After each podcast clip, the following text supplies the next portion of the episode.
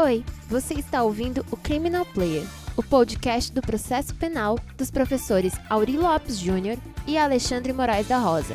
O Criminal Player tem o apoio de Emais Editora e você pode conhecer seu catálogo pelo site emaiseditora.com.br. Alô, amigos e amigas do Criminal Player. Hoje o episódio é para tratar de um tema que não é novo, mas que tem problemáticas novas, que é o seguinte: direito de silêncio na CPI, e isso se aplica também em inquérito e processo, pode gerar algum prejuízo jurídico? Primeira pergunta. Segunda, é, eu posso usar um direito de silêncio, aspas, seletivo, responder as perguntas de alguém, não responder de outro sujeito? E terceiro, pode, é, diante do exercício do direito de silêncio, ainda assim serem feitas perguntas várias dezenas de perguntas, mesmo que o acusado diga que vai ficar em silêncio, como acontece às vezes em CPI, até no júri. Três perguntinhas para hoje. Vamos por parte. Primeiro, em 2015, Alexandre e eu escrevemos um artigo na Conjura, nossa coluna Limite Penal, que era máxima do quem cala consente é o perigo do silêncio do acusado, que foi recentemente citado na CPI, inclusive pela senadora Soraya, só que fora do contexto. Quando a gente escreve um texto, um livro, sempre temos esse risco de não compreender o que nós escrevemos ou de distorcerem o que nós escrevemos. E aqui houve uma distorção completa. Vou explicar. O que Alexandre e eu tratamos no, no texto e em todos os nossos livros é, primeira coisa, o direito de silêncio é um direito fundamental, você pode usar e do exercício do direito de silêncio não pode brotar nenhum prejuízo jurídico. Você não pode condenar porque ficou em silêncio, você não pode presumir contra o réu porque ele ficou em silêncio, você não pode extrair nenhuma consequência jurídica negativa pelo exercício do direito de silêncio. Então, este é um ponto que tem que ficar muito claro para todo mundo. E é o que nós sempre sustentamos. No caso da, da CPI, foi distorcido para dar a entender que o que nós estávamos escrevendo é, legitimaria um prejuízo jurídico para o suspeito. Bom, então, esclarecida essa dimensão, o que que Alexandre e eu também tratamos nos nossos livros e nesse texto? Que paralelo ao, à dimensão jurídica que eu repiso, não pode haver prejuízo pelo exercício do direito de silêncio, você tem uma dimensão cognitiva e cognitiva comportamental por parte do juiz. Aí, o que nós explicamos é que, na dimensão até do inconsciente não controlável, é preciso ter muito cuidado, muita estratégia, gestão de risco na hora de usar um direito de silêncio, por exemplo, diante do juiz que vai te julgar. Você usar o direito de silêncio na CPI ou na polícia, porque você nem sabe exatamente o que está acontecendo, você não teve acesso a todos os elementos, enfim, perfeito, sem prejuízo, sem nada. Agora, você pode usar o direito de silêncio na frente do juiz ou dos jurados? Pode, e ninguém pode te condenar por isso. Mas existe uma dimensão de risco por decorrência ou em decorrência da perda de uma chance que você tem que considerar. Então, o que a gente está dizendo, eu, Alexandre, é que, claro, lá na cabeça do juiz, ele é alguém que vai criar expectativas e vem a pergunta: quando você frustra Existe a frustração das expectativas, o juiz como um ser do mundo, ele é alimentado pela curiosidade, ele é movido pelo desejo e de repente ele chega no interrogatório com esse desejo de ouvir a versão do acusado e o acusado usa o direito de silêncio. Ao mesmo tempo que o juiz sabe que juridicamente ele não pode condenar por isso, mas o inconsciente dele cobra um preço. E é por isso que o Alexandre usou até uma expressão dizendo que o exercício do direito de silêncio é um, um tapa na cara do juiz, mas é nesse sentido cognitivo, comportamental e até inconsciente. Então, aquele questionamento bíblico, né, do porquê cala se és inocente, óbvio que não tem plena eficácia nem pode ser levado ao pé da letra, mas numa dimensão cognitiva, de frustração de expectativas, nós precisamos pensar nisso. Então, o que nós estamos dizendo é que existe direito de silêncio, ele é muito complexo sabe? É, na verdade, algo a ser pensado dentro de uma estratégia. E, portanto, quando é, na CPI se usou, que nós falamos de uma maneira distorcida, não tem nada a ver com o que nós escrevemos. O Alexandre vai lá e traz, inclusive, a questão, né, numa pers perspectiva da articulação lacaniana, de que uh, esse silêncio vai gerar, obviamente, um preenchimento Quer dizer, existe dentro da costura imaginária ideológica do sentido um lugar onde o silêncio vai ocupar. E aí o Alexandre vai dizer, né, a ordem ao discurso possui como pano de fundo o ponto de vista ideológico, tomado de assalto pela postura inquisitória. Quer dizer, se você tem um juiz inquisidor, como é que ele se posta diante do silêncio? Um preenchimento aí que pode ser negativo para você. Então, o, que o Alexandre está dizendo é que o silêncio articula um convite ao vazio a ser preenchido. E aí, se você está diante de um juiz autoritário, um juiz inquisidor, você corre o risco de esse preenchimento ser contra o teu interesse. Então, em suma, o que nós estamos falando é algo muito mais complexo, de duas dimensões, que dialogam, que tem que ser pensado na gestão de estratégia, mas que nós jamais dissemos que o exercício do direito de silêncio poderia gerar qualquer tipo de presunção jurídica ou de prejuízo jurídico contra o suspeito. Então, encerramos esse capítulo. Próxima pergunta. Posso usar o direito de silêncio seletivo? Óbvio, elementar. É até uma violência um questionamento desses em pleno século XXI. O interrogatório é um ato pessoal do sujeito passivo, é um ato de defesa por excelência, aonde você pode responder tudo, não responder nada, ou escolher, vou responder só as perguntas do juiz, não vou responder as do MP, não vou responder as do Correio. Enfim, óbvio que pode ser seletivo, é até infantil essa problemática com todo o respeito. Então, com certeza. Terceira dimensão, que eu acho bem importante. E se o acusado ou suspeito diz, vou usar o meu direito de silêncio, por exemplo, no plenário do júri, ou no caso da CPI, podem ser feitas as perguntas e muita gente se depara com isso, 30, 40, 50 perguntas feitas pelo acusador diante do direito de silêncio. Já tivemos, inclusive, decisões de tribunais anulando júris por conta disso. Né? O acusado usou o direito de silêncio em plenário, mesmo assim o Ministério Público fez as perguntas, praticamente já colocando as respostas, e isso gera um imenso prejuízo para a, a convicção, a, a, a, formação da íntima convicção por parte dos jurados. Mas vamos lá, eu me deparei já durante muito tempo com um dilema. Eu entendia claramente o direito de silêncio, mas eu não tinha muito claro se ele acarretava um direito de não fazer perguntas. Eu estou revisando minha posição e, diante do cenário atual, eu estou concluindo o seguinte: o exercício do direito de silêncio quando feito, então em audiência, enfim, interrogatório, de forma muito clara, não autoriza a que o acusador ou o juiz, mas principalmente aqui o que se vê são acusadores, formulem perguntas mesmo diante de, uma, de um silêncio categoricamente exercido em relação a toda e qualquer pergunta que venha do, do acusador. Saiu, inclusive, um texto recente do nosso amigo Paulo Queiroz, aonde Paulo Queiroz também sustenta muito claramente que quando você tem um exercício de silêncio, o interrogatório abusivo, inútil, configura até o crime de abuso de autoridade. Então, não há sentido interrogar-se um investigado ou um acusado se ele deixa muito claro que não vai responder a nenhuma pergunta. O interrogatório realizado dessa maneira, vai dizer o Paulo Queiroz, só faz sentido para humilhar o depoente, constrangê-lo a confessar o crime ou obrigá-lo a falar, ainda que a contragosto, ou fazer um espetáculo, né? como foi o caso da CPI.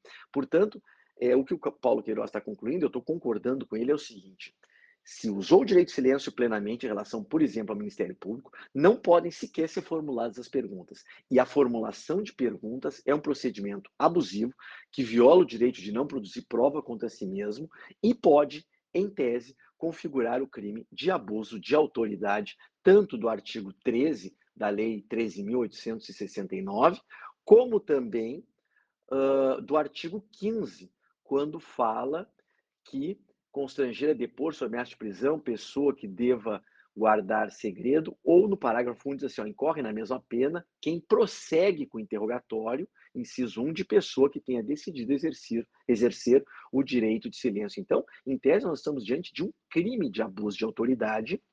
Você for fazer as perguntas, você constranger alguém quando ela já diz claramente que não vai responder. Ora, se isso configura um crime em tese, é porque existe um direito por trás que está sendo tutelado. Logo, concluo, eu entendo que não podem ser formuladas perguntas, como a gente assistiu nessa CPI e em várias outras, e como às vezes se verifica em plenários do júri, não pode o Ministério Público fazer oralmente, consignar as perguntas, quando o acusado ou o investigado, se for na polícia, disser claramente que não vai responder a nenhuma pergunta.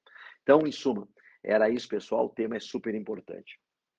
Olá, Auri Lopes Júnior. É muito legal poder voltar aqui do nosso Criminal Player falando sobre uma questão que é importantíssima, né? Interpretação de texto pode ser sincera, pode ser honesta ou pode ser esquiva, manipulada. Nesse caso do artigo publicado pelo Auri e por mim lá no Conjur, há muitos anos, o que nós falamos de maneira clara é que existe um risco associado ao silêncio. E esse risco não comparece nos autos, mas é o vazio. O vazio decorrente da nossa estrutura inquisitória e, fundamentalmente, numa sociedade de origem cristã, em que a confissão dos seus pecados é uma maneira de se libertar.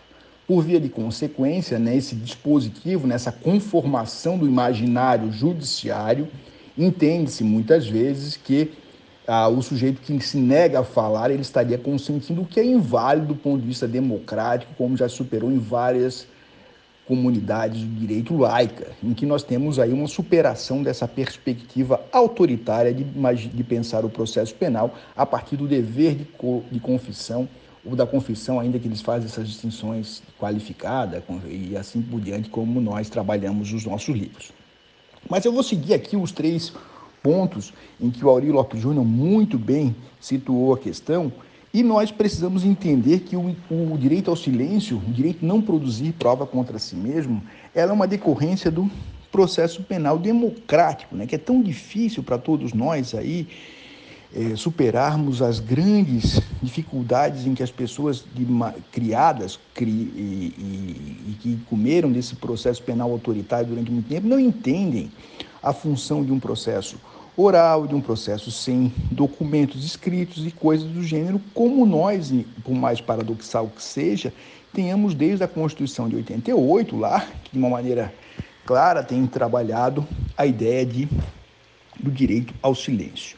E esse direito ao silêncio, recentemente o ministro Schietti fez um voto muito legal sobre essa questão, também abordando as facetas do silêncio, um silêncio em que, por exemplo, alguns autores trabalham um silêncio positivo, um silêncio negativo, a partir da, da direção da pergunta, mas coisa que nós voltaremos a trabalhar em outros podcasts, o importante nesse primeiro momento é, de uma maneira bem direta, sem nenhuma tergiversação qualquer um que encontre-se no lugar de acusado, investigado, mesmo de testemunha, muitas vezes se manipula, né? se chama a pessoa que está sendo investigada como testemunha para compromissá-la e eventualmente obrigar, ele tem o direito constitucional de permanecer em silêncio.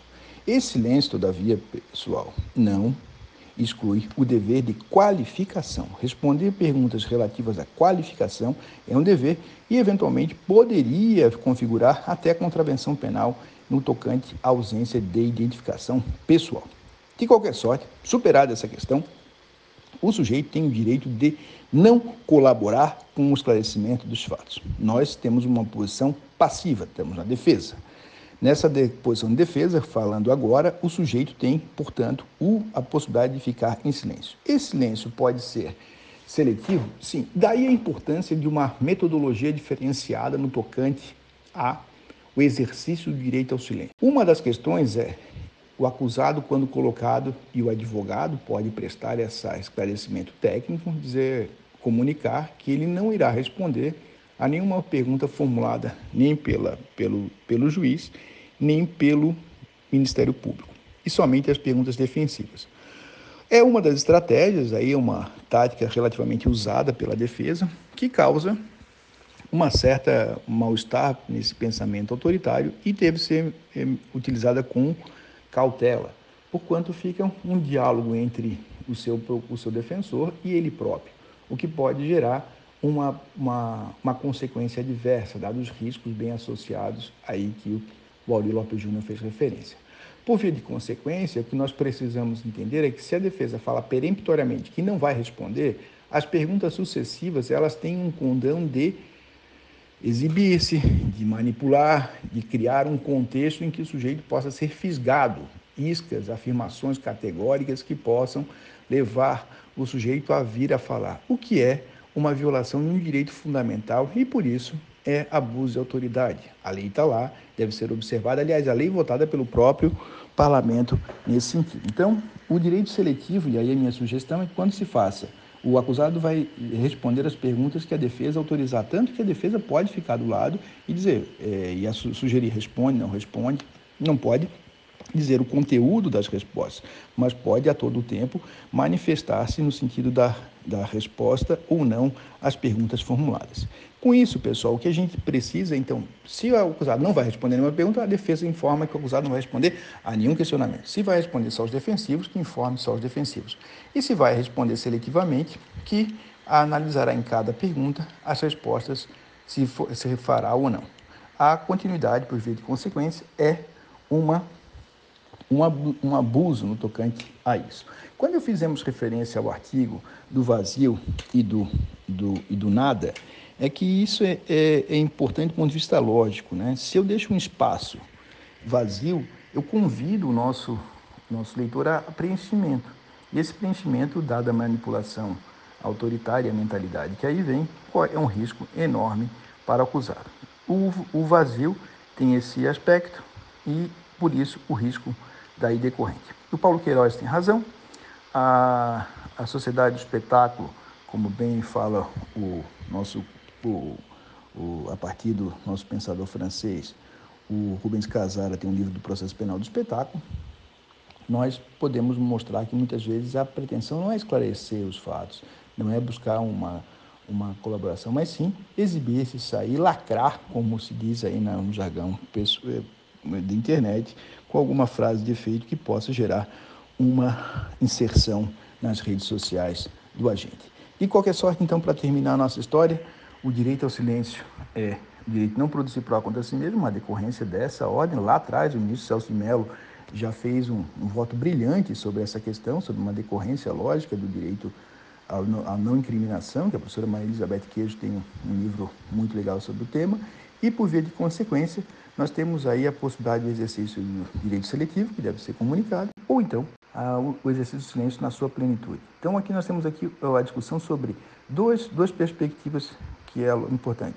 Uma perspectiva vertical, em que eu exerço o, o direito ao silêncio de maneira seletiva, e uma perspectiva horizontal, em que eu respondo que nenhuma pergunta será respondida, logo a continuidade pode, em tese, configurar uh, um comportamento malicioso e também abuso de autoridade. É isso aí, pessoal. Boa semana.